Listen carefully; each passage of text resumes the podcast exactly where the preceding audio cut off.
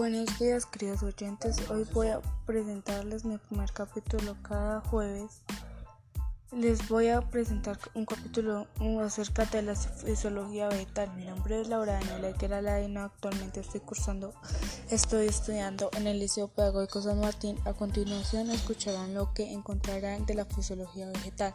La fisiología vegetal es una disciplina de la botánica dedicada al estudio de los procesos metabólicos de las plantas. El campo de la disciplina está estrechamente relacionado con la anatomía de las plantas, la ecología, las interacciones con el medio ambiente, la fotoquímica, la bioquímica de las plantas, la percepción vegetal, la biología celular y la biología muscular.